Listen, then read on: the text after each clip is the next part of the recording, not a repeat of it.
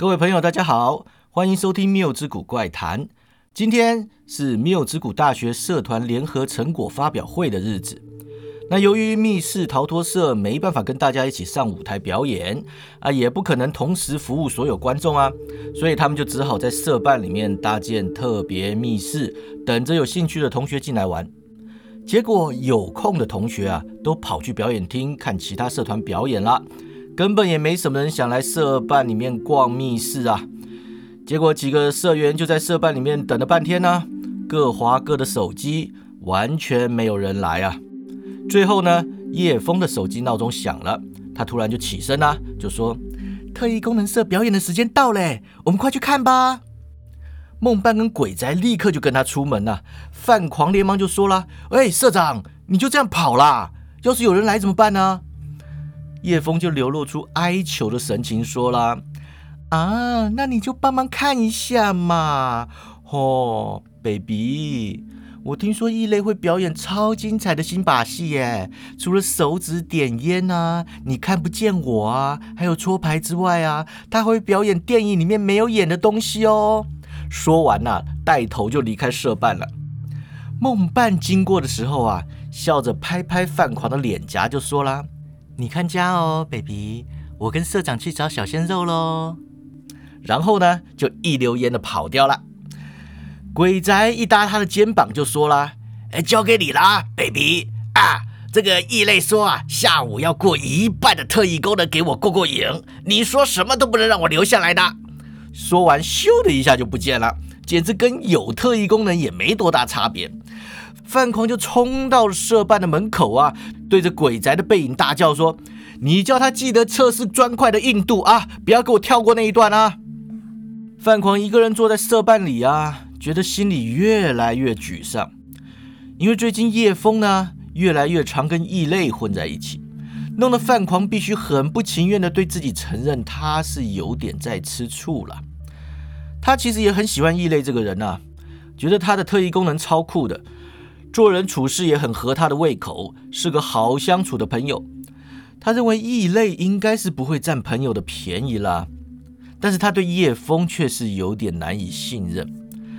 坦白讲吧，叶枫那种习惯性跟男人调情的态度啊，就是会让男朋友缺乏安全感。偏偏他又毫无自觉，或者说他认为那是他在表现真实自我，别人没有权利干涉。干涉了的话呢，就是没有用的男朋友。范狂有时候会自暴自弃的怀疑，他跟个小自己八岁的女孩混什么呀？干嘛不去找个合乎自己年龄的女孩？他甚至怀疑自己究竟回学校来干什么？校长都说啦，读气管系是没有用的，他为什么不回归职场就算了呢？一股空虚、寂寞、冷的感觉突然涌上心头啊！范狂转头看向社办的门口啊，暗自希望监视学生的老大哥出现在那里，至少他可以暂时避开孤独的感觉。结果他吓了一跳啊，因为门框里真的有颗脑袋，还有一双眼睛啊，贼兮兮的看着他，正是社团指导老师严教授。咦，范同学，他们都去看特异功能社表演啦，为什么你一个人留在社办里呀？范狂看着严教授啊，一时之间竟然说不出话来。这大概就是他第一次感到严教授为他带来了暖意呀。他说：“老师啊，我奉命看家，以免有学生想来玩密室逃脱。”严教授就笑呵呵的说啦：“哦，没关系啦，我看家就好了啦。你跟他们一起去看表演吧。”范狂眉头一皱啊，觉得案情并不单纯。他问说：“老师，你一个人在社办想干什么呀？”严教授就满脸无辜的说啦：“发呆呀，划手机呀，改作业呀。你们不要老是以为教授不上课就是在混吃等死啊！改作业加上备课啊，要很多时间的嘛。”钟点费怎么算都不划算的啦！范狂伸长脖子往外看呐，就问他说：“你脚边是不是有个箱子啊？你想搞什么呀？啊，不会又要装监视器了吧？我早就跟你说过了，我不会跟叶枫在密室里面乱来的啦，你是拍不到的啦。严教授就说啦：“诶，说不定梦伴会呀。”范黄就说啦：“我告信平会哦。”严教授啊，假装没听到，左顾右看呢，吹吹口哨，然后就说了：“好啦，看来你是打定主意要在这里监视我啦。那我不妨就告诉你吧。但是待会啊，我问你个问题，你也要老老实实的回答我呀。”他伸右脚，把脚边的一个大箱子踢进色办来，然后就说了。我是想把密室改装一下，测试我最新发明的三 D 即时列印系统啊！只要测试成功啊，以后密室逃脱社一定会红透半边天的。你想想看啊，有了这套系统，你就可以及时更换密室场景，还有里面的 NPC 呀，是不是很厉害呢？范狂听不太懂啊，就问他说：“哎，你这是 VR 还是 AR 呀？”严教授语气不屑呀：“哎，什么 R 呀？VR、AR 那些都是不入流的东西，我这硬要说 R 呀，可以说是 PR 啊，Parallel Reality 啊，啊，平行现实啦。”范狂啊，就帮他搬大箱子。严教授啊，推开后半间密室的房门啊，范狂就侧身走了进去，放下箱子后啊，严教授就开始拿出里面的装置，在密室里面架设起来。范狂就说：“你这个 PR 听起来很厉害，但是我不懂你是要怎么达成你所宣称的效果。你这个。”三 D 即时列印的意思是说，架构出来的场景不需要戴 VR 眼镜，或是透过手机就能看见，甚至可以有实体摸得到吗？严教授就点头说了：“哎，不错啊，就是这个意思啊。我专门帮密室逃脱社开发的呀，怎么样，对你们好吧？”不要以为指导老师没做事哟。哎，好啦，范同学，该你回答我的问题了。他一边设置装备啊，一边仿佛漫不经心的就问说：“啊，你是在空虚寂寞冷个什么呀？”范狂就愣住了，神情困惑的看着严教授啊，语气不太确定的问他说：“你怎么知道我空虚寂寞冷呢？”严教授就说了。我有眼睛看嘛！范狂默不吭声的帮他安装配备啊，隔了好一阵子才说：“我想是因为我觉得自己太没特色了吧。”严教授就说啦：“哦，哦是哦，哪有啊？社团的社长虽然是叶枫，但大家都听你的不是吗？”范狂就摇头啦。我觉得那纯粹是因为我年纪比大家大，又出过社会的关系，大家遇到问题自然会想要来找我解决啊，并不是因为我有什么特别的。你有个人魅力的吗？范狂就哈哈一笑。我觉得个人魅力啊是最烂的一种能力，是当编剧不知道该怎么解释这个角色的存在意义的时候呢，拿出来用的借口。比方说，八零年代有套影集叫做《超人特工队》的，你有看过吧？那个队长啊啊，又不会变小，又不会放电，也不会念力移动，他到底凭什么当队长啊？个人魅力个屁呀！我觉得整出剧啊，所有变小、放电、念力移动的设定啊，都没有这个个人魅力荒谬。严教授就说了，所以那套影集才会一季就被砍掉了吗？范狂还是摇头啊，那拿红一点的来举例好了，你说说看，美国队长凭什么领导复仇者联盟啊？啊，蝙蝠侠凭什么领导正义联盟啊？啊，这两个联盟里面比他们强大的怪物太多了嘛，他们究竟凭什么去领导其他人啊？严教授就摇摇手指头啊。诶，这两个例子啊，就不是个人魅力的问题了。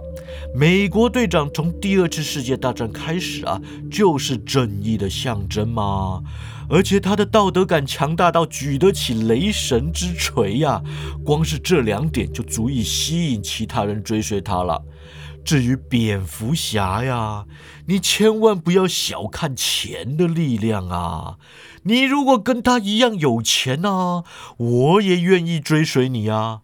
好啦，说到底，你就是因为自己没有特殊能力，跟其他人比起来太平凡啦，所以产生了自卑感，是吧？范狂欲言又止啊。想要反驳，又觉得他说的逼近事实。他吸了口气说：“啊，异类会特异功能，梦伴能下达绝对的暗示，鬼宅 cosplay 的能力已经接近千面人了。叶枫就是个魅魔嘛，可以轻易的遥控工具人。我呢，我到底算什么？我不过就是个成年人啊！啊，诈骗集团那些东西根本上不了台面嘛！你说说看。”我到底凭什么啊？严教授就点头啦。嗯老师知道，老师懂。叶枫快被异类追走了，你不知道怎么跟异类竞争吗？所以就想要有点特殊能力是吧？范狂就说啊，老师啊，你讲话怎么这么直啊？给我留点面子不行吗？严教授啊，在密室各个角落都放好了设备。回到密室外面呢，在门口拿出笔记电脑来测试系统。他说呀：“，这里就我们两个人，你面子做给谁看呢？呃，不过既然你都提出要求了，我就让你测试看看这套 PR 系统吧。你想要什么样的超能力啊？”范狂就问了：“你能给我超能力呀？”严教授拍拍电脑啊。用 PR 系统尝试一下，当做是试用版超能力吗？呃，说，范狂想了想啊，就说：“你觉得隐形怎么样啊？”严教授啊，扬起一边眉毛啊，哎，请问你是想要连衣服都可以一起隐形的那种，还是要脱光衣服才能隐形的那种啊？范狂严肃思考这个问题啊。要说方便的话，当然是要连衣服一起隐形啊。但是脱光衣服才能隐形，这是男人的浪漫啊。严教授摇头啊，哎，你这个变态啊！除了惊奇四超人外啊，隐形人在所有知名影剧改编里面啊，都是大坏蛋，敌不过内心的欲望啊，最后死得很惨啊。我觉得不行，换一个。范狂就问啊，那可不可以有超人那种眼睛死光啊？严教授又摇头了，死光类的不要啦，太容易造成财务损失啦，而且一不小心啊，就会误伤无辜的路人。不要这种大范围破坏性的能力啦。再想想啊，范狂就说了，那瞬间移动总可以了吧？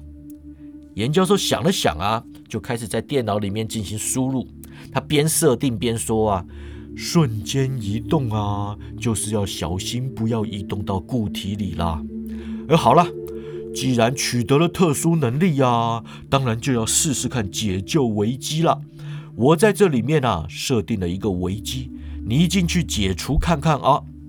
说完呢，往密室的门一比，侧头就要范狂进去。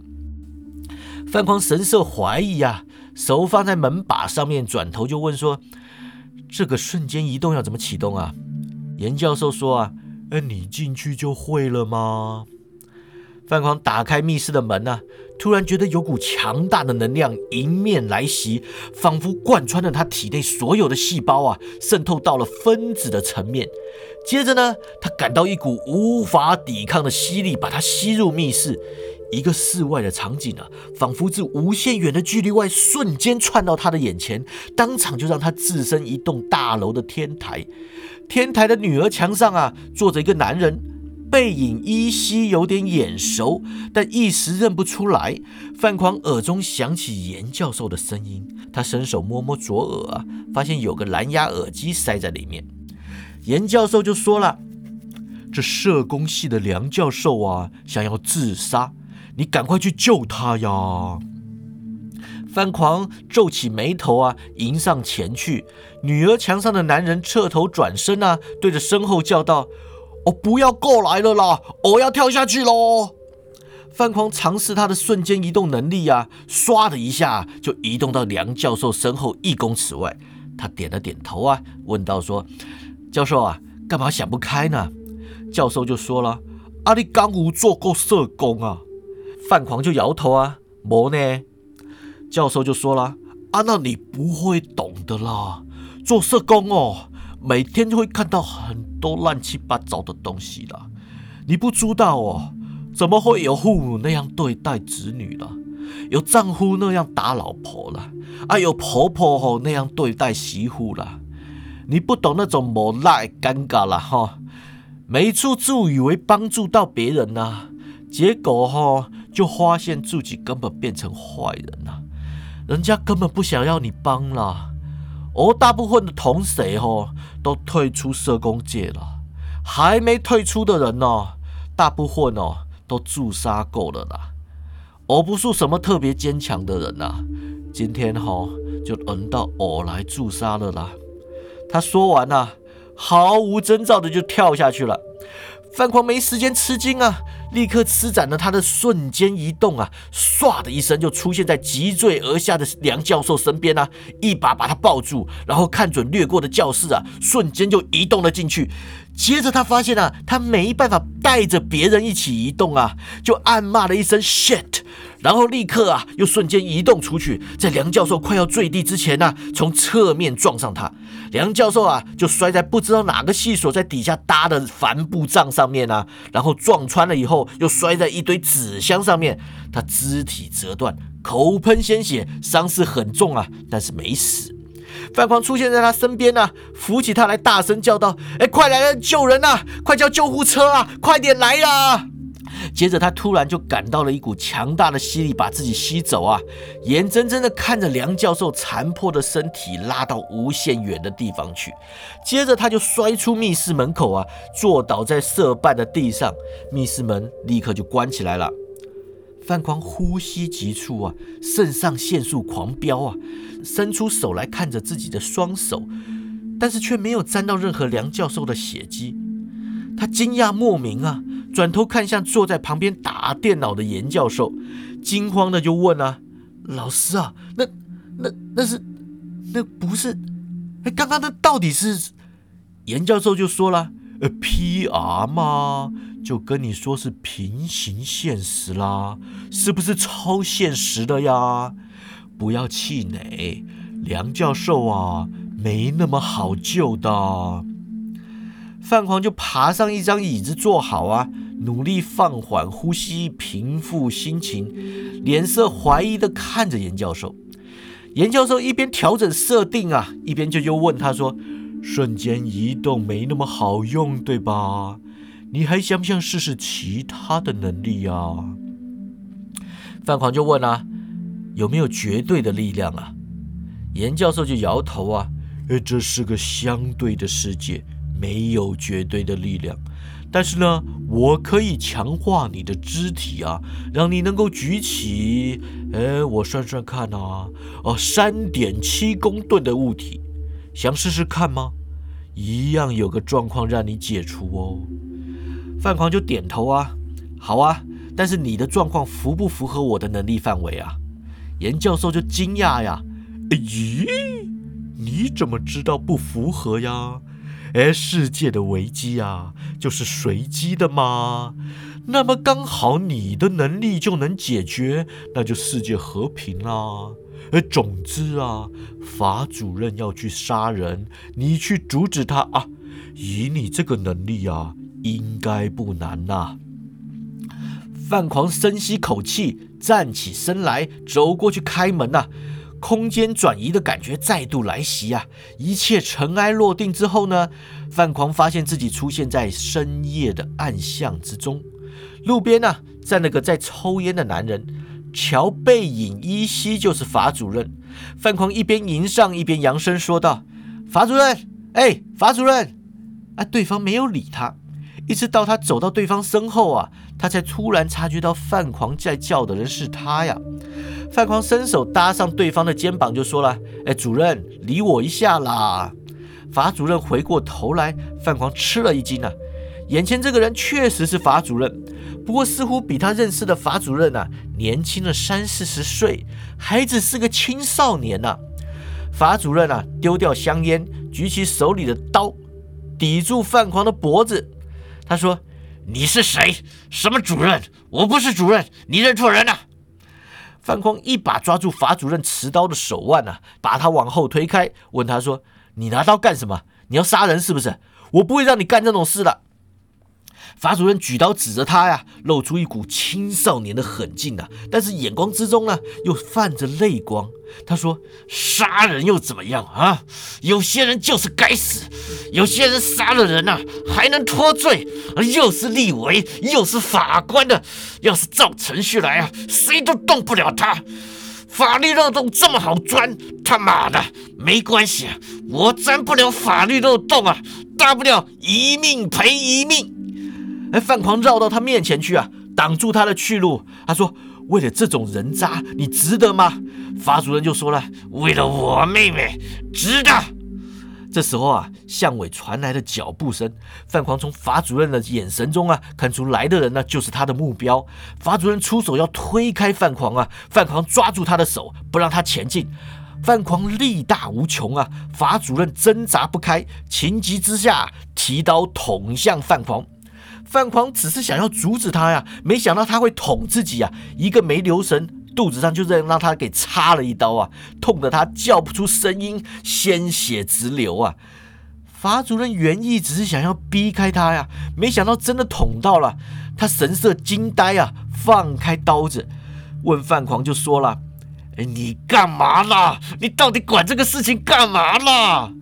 范狂就双手握着肚子上的刀柄啊，想拔又不敢拔。他就说了：“我我如果不管，你就要变成杀人犯啊！我不要你杀人呐！”法主任上前扶着他说：“你又不是我什么人，你管我干嘛啊？”范狂双腿一软啊，坐倒在地，抓住法主任的衣领啊，就说了：“用法律制裁他，不然你会坏掉。他钻漏洞。”你也钻嘛？法主任就说了：“我又不懂法律。”范狂就咬牙说道：“你学呀，不懂就去学嘛，你学了就懂啦。”说完，眼前一黑啊，昏死过去了。再度睁开眼睛的时候呢，范狂发现自己躺在色办的地上，他抬头看看自己的肚子啊，发现小刀跟伤口都不见了。衣服上也没有鲜血，但是之前那种剧痛的感觉啊，似乎还没有完全消失。严教授啧啧两声啊，一副指导学生的模样，说：“哎呀，范同学，你力大无穷，直接打倒他就没事了吗？干嘛要挨那一刀呢？”范狂就爬起身来啊，走到严教授的身边。二话不说，就把他的笔电啊转向自己，开始查询起梁教授跟法主任有关的旧新闻。严教授笑呵呵地看着他查呀，也没有阻止他或说什么。几分钟后，范狂推回电脑，坐到旁边的椅子上啊，看着严教授就说了：“所以梁教授是因为三年前自杀未遂，全身截肢，才换成现在一副强化遗体的呀。”严教授就点头说了：“手术加上复健啊，足足耗了两年，他一直到今年年初才回学校复职的。”范狂又问了：“那法主任是因为杀害他妹的凶手逃过了法律制裁，所以才跑去念法律系，又一天到晚想要钻法律漏洞啊？”严教授就说了：“他想犯罪的种子啊，是被罪犯种下的吗？”人呐，有果就有因，很多事情不是平白无故的啦。范狂看看他，又看看密室的门啊，就问说：“你这根本不是什么三 D 即时列印，对不对？你这是平行宇宙啊，还是穿梭时空啊？”严教授就笑着说啦：“我这是什么？你就不要想太多啦，想太多会头痛的呀。”我还有一个状况需要解决，你想要什么超能力呀？范狂想了想就说：“我本来想要伤口迅速愈合的能力啊，但是回想起来，我拥有什么能力似乎作用不大，对吧？严教授就点头啦。同样的事件啊，遇到不同的人就有不同的解决方法吗？范狂又问啊，如果刚刚那些是过去发生的事，那我没有改变什么吧？严教授就说了，哎，这个超吊诡的哟。我告诉你啊，如果改变过去可以改变未来啊。那你根本不会知道你有没有改变过去，因为未来的过去就已经改变了吗？范狂就说：“你这是在说绕口令啊！”严教授就说了。